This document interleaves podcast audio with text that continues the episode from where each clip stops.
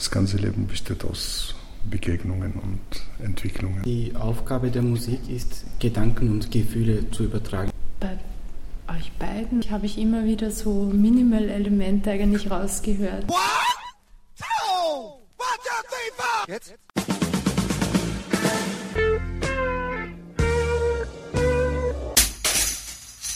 Herzlich willkommen in der Kulturviertelstunde von www.kulturwoche.at und der doch recht ungewöhnlichen Interviewkonstellation mit den drei Musikern Isabel Ettenauer, Mauer Nabado und Alp Bohrer.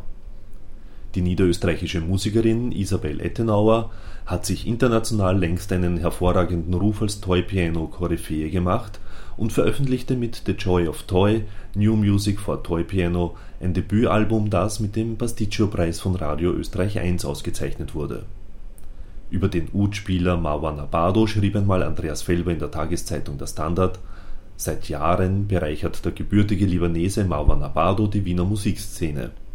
Solo ist er an seinem Instrument der Ud nur selten zu vernehmen. Dabei lässt sich gerade in dieser Konstellation die musikalische Akkulturation von Orient und Okzident wie unter einer Lupe studieren. Und Abado ist ein ausgewiesener Meister seines Faches. Intimer Hörgenuss im europäischen Istanbul hingegen ist Alp Bora geboren. Aufgewachsen ist er im anatolischen Ankara und im orientalischen Bagdad. Seit 1998 lebt der Gitarrist und Sänger in Wien. Warum Wien? Weil du nirgendwo sonst in Europa Orient und Okzident in so kultivierter Dichte finden und genießen kannst wie hier, sagt Alp Bora diese drei scheinbar recht unterschiedlichen Musiker fanden Mitte September 2007 im Rahmen des Viertelfestival Niederösterreich in der Villa Gugging eine gemeinsame Bühne und waren danach auch bereit zu einem gemeinsamen Interview. Die erste Frage ging denn auch gleich in die Richtung, wie weit entfernt bzw. wie nah beieinander Musik sein kann, die einerseits am Toy-Piano gespielt wird und andererseits auf der Oud bzw. akustischer Gitarre. Isabel Ettenauer, Mauer Nabado und Alp Bohrer und deren gemeinsame Schnittpunkte und Unterschiede stand also im Zentrum des Gesprächs. Nicht nur Stichwort Joe aber auch. Gute Unterhaltung wünscht Manfred Horak.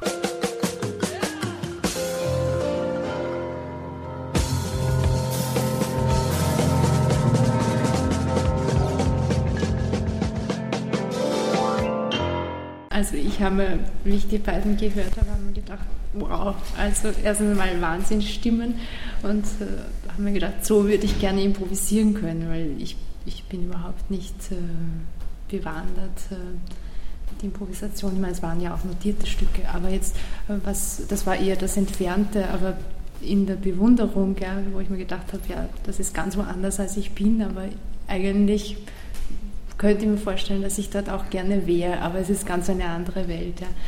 Aber Parallelen habe ich eigentlich schon entdeckt, auch also bei euch beiden eigentlich habe ich immer wieder so Minimal-Elemente eigentlich rausgehört ja, in euren Stücken, die teilweise auch in einigen meiner Stücke vorkommen sind. Also nicht in der gleichen Art, aber doch irgendwie so dieses minimalistische, so Ton, also Tonfolgen, die repetiert werden und so weiter.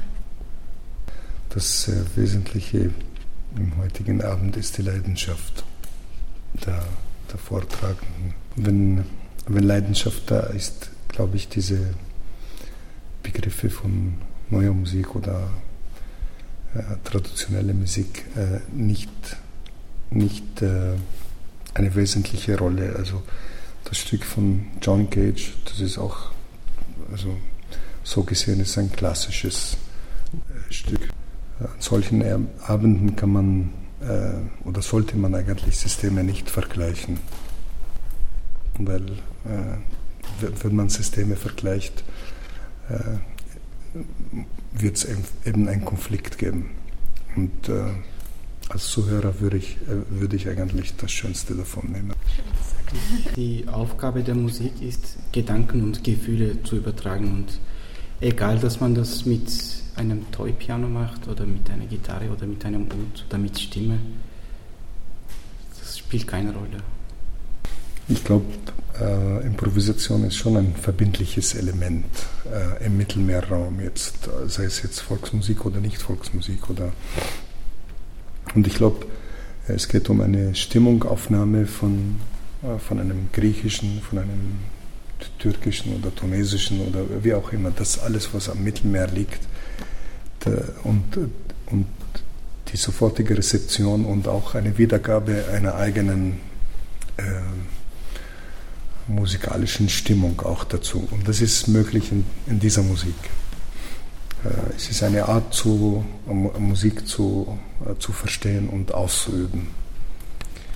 Und ich glaube, auch in der neuen Musik gibt es äh, sehr viele Improvisationsteile, aber es hat eine andere Konzeption als jetzt mhm. das, was wir, was wir machen. Ich versuche letztendlich ähm, in jedem Stück eine, eine besondere Stimmung rüberzubringen, die dem Stück entspricht. Und ähm, das kann natürlich eben sehr unterschiedlich sein, aber letztendlich hat man trotzdem ein Gesamtbild, nehme ich an, wenn man im Publikum ist. Und äh, mir ist immer auch sehr wichtig, wenn ich Programme zusammenstelle, dass, dass man das Tollpiano auch äh, von verschiedenen Aspekten kennenlernt. Also dass ich jetzt nicht alle Stücke auf einem Klavier nur spiele, ich hätte genug Repertoire, dass ich jetzt ein ganzes Konzert nur auf dem Concert Grand mache zum Beispiel. Aber das wäre mir zu einseitig, weil es doch ein sehr spezieller Klang auch. Aber letztendlich ist es das Instrument, für das die meisten schreiben, weil es halt auch den größten Tonumfang hat. Aber äh, ich liebe sehr den Klang von dem roten äh, mein Red Bulgarian ist das, das Zweioktaviger, auf dem ich den Cage gespielt habe. Also ich gehe in der Zusammenstellung eines Programms auch sehr ähm, nach ähm, dem Hörerlebnis, dem Klangerlebnis der einzelnen Instrumente. Also ich mache auch oft Programme, wo bis zu, ja, ich glaube, das meiste war bis jetzt acht oder neun Toy-Pianos äh, vorgekommen sind. Äh, ich habe jetzt ja eine Sammlung von irgendwie aufgehört zu zählen, aber ich glaube, es werden schon über 20, 25 Instrumente jetzt sein und da hat man einerseits viel Auswahl, andererseits nicht, weil, ähm, wie gesagt, sehr viel von meinem neuen Repertoire dann fürs Concert Grand geschrieben wurde, einfach wegen den drei Oktaven. Und viele Komponisten ähm, haben da nicht so sehr den Klang berücksichtigt. Also der Karl-Heinz Essel zum Beispiel total natürlich, weil er hat für das Instrument geschrieben und auch das Instrument aufgenommen. Ich will jetzt da nicht so abschweifen. Es ist einfach, ähm, ja, ich stelle einfach gerne Programme zusammen, wo verschiedenste Instrumente, verschiedene Klangfarben vorkommen und dann auch andere Elemente eingebunden werden, sei es jetzt Sprechstimme oder ein bisschen Singstimme, aber überhaupt natürlich nichts zu vergleichen mit eurer Stimme. Und ähm, das ist trotzdem mehr, ähm, selbst wie ich da jetzt ein bisschen gesungen habe, war das mehr wie eine Sprechstimme eigentlich zu sehen. Ja. Und ähm, manchmal gibt es halt dann Stücke, die für zwei oder mehr Toy-Pianos sind. Oder wie dieses äh, Almost a Lullaby von Montague, was äh, mit der Musicbox dann war und dem Klangspiel. Also das äh, versuche ich schon möglichst abwechslungsreich zu, zu gestalten von diesem Gesichtspunkt her. Von welchen Einflüssen zehrst du sozusagen? Hauptsächlich Musik aus Anatolien und aus dem Balkan. Äh, ich höre mir auch sehr viele, hauptsächlich aus der Türkei, äh, Liedermacher, Musik von Liedermachern. Eigentlich die ganze Musik aus dem Mittelmeer zieht mich an. Bis vor 2000 oder 2001, es gab ein, ein großes Erdbeben in der Türkei wo ca. 60.000 Menschen gestorben waren. Bis dahin äh, hat jede Zeit irgendwas passieren können zwischen zwei Ländern, aber nach dem Erdbeben, Erdbeben war, waren die Griechen die Ersten, die den Türken geholfen haben. Und das war irgendwie der Anfang von Normalisierung. Und eine Konkurrenz ja, wenn es um gefüllte Weinblätter geht, werden sie auf einmal sehr nationalistisch oder, oder wenn es um Gyros geht oder Kaffee. Wieder zurück zur Musik sozusagen, weg vom Kaffee. Äh, so, so ein, ein, ein Abend, das ist vielleicht eine Art Gretchenfrage, aber trotzdem kann man es vielleicht ehrlich beantworten, äh, bringt es letzten Endes euch Musikern etwas, wenn eben so verschiedenartige Programme stattfinden? Also für mich sicherlich. Also ich habe die Isabel nicht, nicht gekannt und es war eine sehr schöne Gelegenheit, in diese Welt auch einzutauchen. Und äh, ja, man weiß ja nicht. Man kann nicht ein Programm jetzt gleich sofort draus machen oder so. Und, aber das ganze Leben besteht aus Begegnungen und Entwicklungen und, und es gibt immer, immer wieder äh, Systeme, die aufmachen können und Systeme, die einfach zu sind. Ich meine, ein, eine Musikerin oder ein Musiker muss vor allem viel Musik hören und äh, unterschiedlich wie möglich eigentlich. Der Name von Isabel hat mir schon was gesagt. Ich habe sie einmal auch ganz kurz gehört. Äh, ich finde ihre Musik sehr, sehr schön. Ja, für mich war es wunderschön, vor allem dann auch nach meinem Auftritt mich da so hersetzen zu können und so wunderbare Musik zu hören. Es war einfach total schön und inspirierend. Also, also auch inspirierend jetzt für, dein, für deinen künstlerischen Werdegang sozusagen? Das kann ich jetzt so gar nicht sagen, aber einfach für mich als Mensch und einfach solche Vollblutmusiker zu, zu sehen und zu hören, das, ist, das tut einfach gut. Ich kann jetzt nicht sagen, dass ich jetzt mein nächstes Toy-Piano-Konzert ist, äh, aufgrund dieser Begegnung völlig anders spielen werde oder so. Also ich bin halt, wie ich bin.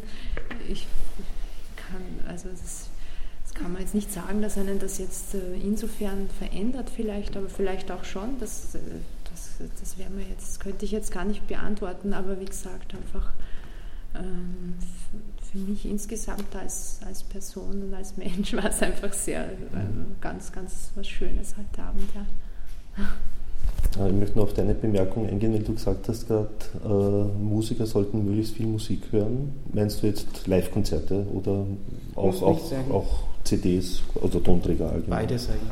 Weil also das erinnert mich an einen Zabinul, der ja, äh, wir wissen, leider verstorben ist jetzt, aber der hat immer gesagt, er hat glaube ich, in den frühen 60er Jahren aufgehört, Musik zu hören, aktiv so, Musik zu hören, weil er sich nicht beeinflussen lassen möchte oder wollte von anderen Musikern. Wie, was sagt ihr dazu? Also deine Meinung weiß ich jetzt.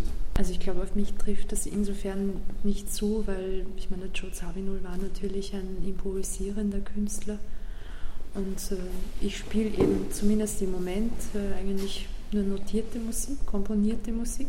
Natürlich kommen in diesen Werken auch ähm, hin und wieder improvisatorische Elemente vor, so wie zum Beispiel jetzt lerne ich gerade ein neues Stück von Bertolt Mütter, das werde ich im Konzerthaus am 7. Oktober uraufführen.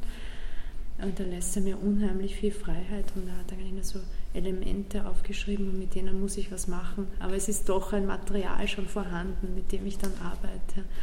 Und insofern, wenn ich jetzt so Musik höre äh, von den beiden Kollegen, ähm, kann ich nicht sagen, dass mich das jetzt ähm, dass, dass ich mich da irgendwie dann quasi negativ oder wie auch immer beeinflusst fühlen würde, weil ich gehe mal von dem Werk aus, das mir ein Komponist schreibt ja, oder dass ich halt spiele, wie auch als Cage oder was auch immer, ähm, und versuche dann mich möglichst äh, wahrhaftig sozusagen einzubringen und, und auch dem Stück gerecht zu werden. Und äh, insofern glaube ich nicht, dass, dass mich das äh, in irgendeiner Weise dann, dass ich jetzt sehr viel anders herangehen würde an, an solche Werke, wenn ich so diese wie heute diese Musik höre. Also es ist sicher nicht negativ, auf keinen Fall für mich.